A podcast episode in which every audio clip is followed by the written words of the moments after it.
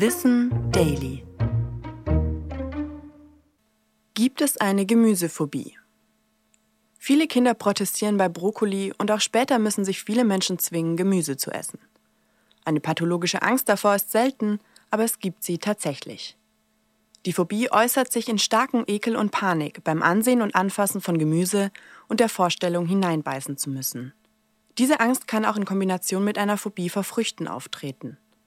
Betroffene entwickeln beispielsweise Symptome wie Atemprobleme und Herzrasen und die Körpertemperatur kann steigen. Der bloße Geruch kann zu einem Würgereiz führen und ein kleines Stück Karotte zu probieren wird zur riesigen Herausforderung. Meist entsteht die Phobie im Kindesalter. Die Betroffenen haben oft negative bis traumatische Erfahrungen beim Kontakt mit diesen Lebensmitteln gemacht.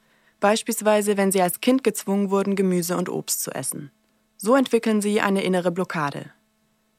Für Menschen mit dieser Phobie bedeutet das oft soziale Herausforderungen, beispielsweise wenn sie auf Unverständnis treffen.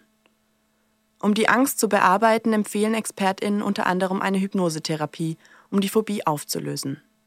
Dabei wird ein Gefühl von Sicherheit mit den angstauslösenden Reizen verknüpft und prägende Situationen überwunden.